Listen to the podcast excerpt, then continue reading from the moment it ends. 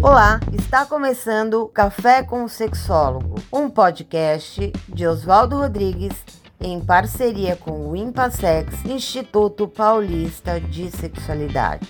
Este podcast não é recomendado para menores de 18 anos.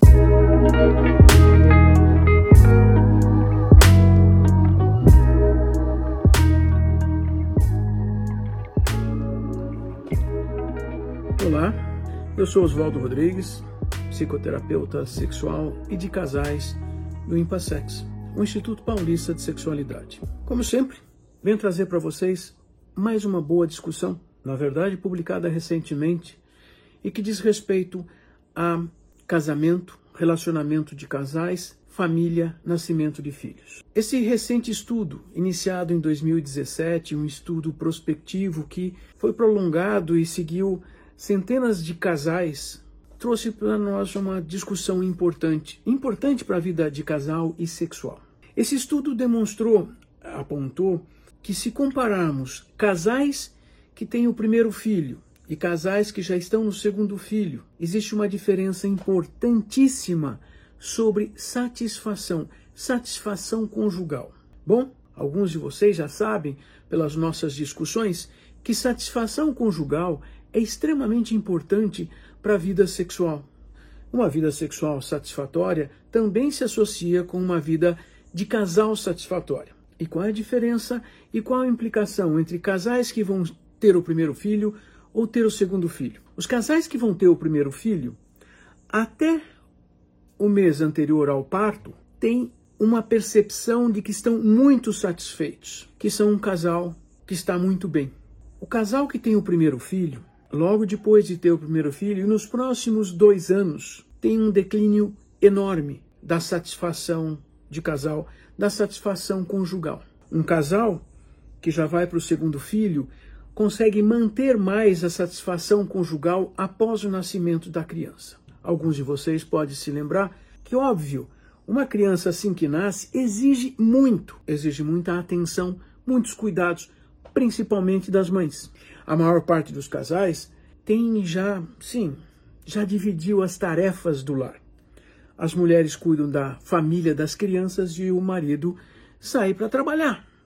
Bom, isso significa que, nascida uma criança, essa mulher vai focar completamente nos cuidados dessa criança. Esse focar nas crianças implica também a necessidade de amamentar esse recém-nascido a cada duas horas, inclusive nos horários noturnos, inclusive quando deveria dormir. E o marido, a maior parte das vezes, toma a posição de que está na hora de dormir, vou dormir, acordo de manhã, vou trabalhar. E a mulher continua em casa a cada duas horas amamentando. Para muitas mulheres, esta é uma obrigação. Para alguns casais, inclusive aqueles que já tiveram o primeiro filho, podem ter outra organização. Um dos exemplos de organização é o casal racionalmente fazer uma divisão de trabalho à noite. Ao invés de acordar a cada duas horas para amamentar e gastar perto de uma hora amamentando, o casal pode se organizar onde a mulher retira leite durante o dia e de noite ela pode ter um par de períodos de quatro horas para dormir, o que é muito satisfatório. Ah, e o marido vai ter que acordar para ele acorda, também pode levar de 30 a 40 minutos para dar a mamadeira para o filho e volta a dormir, tendo uma interrupção ou duas durante a noite. O que também não é nem absurdo nem incomum. Então, os casais de segunda viagem já sabem como administrar algumas coisas, nem todos, porque muitos ainda mantêm a regra inicial ou a regra socialmente compreendida, socialmente aceita, socialmente ah, absorvida do mundo. Ou seja, de que é a mulher que precisa, que é a mulher que vai tomar conta desse bebê, dessa criança. Outra coisa de importante nessa discussão é a vida sexual. Pois é. O casal de primeira viagem também, também está cheio, cheio de mitificações. Lembro para vocês que o que é mito não existe. O mito é uma invenção humana para tentar explicar uma coisa que não compreende. Então, muitos casais, logo que a mulher engravida, alguns casais entram em pânico no sentido sexual, porque, ué, que é que se pode fazer sexualmente? Ah, é melhor não ter relações sexuais. Claro que pode. A relação sexual só não pode existir naquele momento em que, ah, é, a mulher está indo para o parto. Inclusive, próximo do parto, o esperma do homem auxilia, facilita o parto. Tem substâncias que eh, são hormônios que vão facilitar a abertura do útero. Olha só. Então, deveriam estar tendo sexo constantemente. Ah, mas depois, depois do parto, nós temos, ah, temos que aguardar 40 dias. É, essa é uma essa é uma frase que nós ouvimos muito, mas que tem muitas discussões. Inclusive, posso contar para vocês que eu já ouvi muitos médicos que dizem isso para suas pacientes, mas nunca seguiram essas regras. De toda maneira, se o casal não se sente à vontade de retomar as atividades sexuais logo depois do parto, depende muito. Afinal de contas, se for um parto natural, normal, sem cortes, sem necessidade de suturas ou restituição de tecidos, vários dias depois, eh, esse casal provavelmente vai estar satisfeito com a possibilidade de voltar a ter uma atividade sexual, vão estar disponíveis. Não, houve um parto cesárea, houve um corte de músculos, esses músculos precisam se restabelecer, isso pode levar pelo menos um mês. É.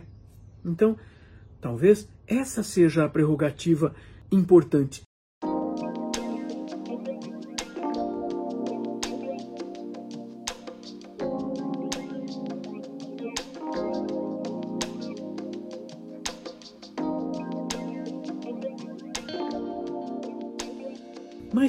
Mesmo que não haja penetração, esse casal já compreende que existem atividades eróticas, atividades sexuais que não envolvem a relação de penetração, que não obrigam a haver uma penetração? É, se você, casal que está me ouvindo, ainda tem dúvidas, comece a repensar, comece a entender, buscar entender como é que vocês funcionam.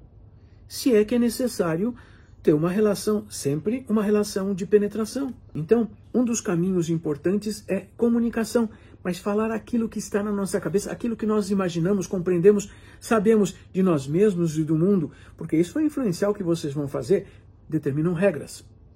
E como são dois, isso multiplica de maneira muito forte. Quando um casal vai ter o segundo filho, muitas, muitas das coisas que atrapalham a vida sexual de um casal na primeira gravidez ou logo depois do primeiro parto, nos primeiros meses, na verdade, é, já foram conversadas, discutidas ou pelo menos percebidas, e nós podemos entender isso quando vemos um casal uh, frente ao segundo filho já reorganizar as coisas. Puxa, talvez não seja tão necessário tanto tempo, tanta dedicação, ou poder haver uma reorganização. Vejam que até os casais que têm a possibilidade de contratar uma babá logo que o primeiro filho nasce, até algumas dessas mães acham que tem que estar a noite toda disponível, mesmo que exista uma pessoa contratada para cuidar da criança. Isso é importante para o que nós estamos falando, porque se a atenção dessa mulher, dessa mãe, estiver 100% dirigida, sim, dirigida a essa criança, não vai haver possibilidade de desejo sexual. Desejo sexual não é uma coisa abstrata que vai aparecer qualquer dia. Depende de ações. É necessário que os dois do casal tenham atividades que coloquem os dois um na direção do outro. Nós precisamos compreender que existem muitas coisas externas que vão influenciar o nosso corpo a se manifestar em prol do desejo. E o casal quando for ter o primeiro filho, tem que saber disso. Porque se eles acharem que é melhor não pôr a mão, porque é, sei lá, já estão cometendo algo que é contra a existência, a própria existência do casal. Já é contra eles terem atividades sexuais. Sim, e o sexo vai ser bastante importante para o bem-estar dos dois, pois é bem-estar que vai contribuir para cuidar dessa criança. Se o objetivo é cuidar da criança, Prestem atenção. Existe muita coisa que vocês podem fazer. Vamos conversar sobre isso? Se vocês dois, que vão ter um filho agora, um primeiro filho, não estão conseguindo conversar sobre isso de maneira direta, procure um terapeuta de casais, um terapeuta familiar, um terapeuta, um psicoterapeuta, um psicólogo que saiba, que possa cuidar dessa questão. E cuidando dessa questão, vocês vão ter mais satisfação, felicidade, vida sexual e seu filho vai ser mais bem cuidado. Ele vai se sentir bem cuidado, porque ele vai ter pais, pai e uma mãe que estão satisfeitos e vão passar essa satisfação. Vamos lá? Cuidem-se. Eu sou Oswaldo Rodrigues, do Impassex, Instituto Paulista de Sexualidade, e estamos disponíveis para vocês. Até mais. Sigam-nos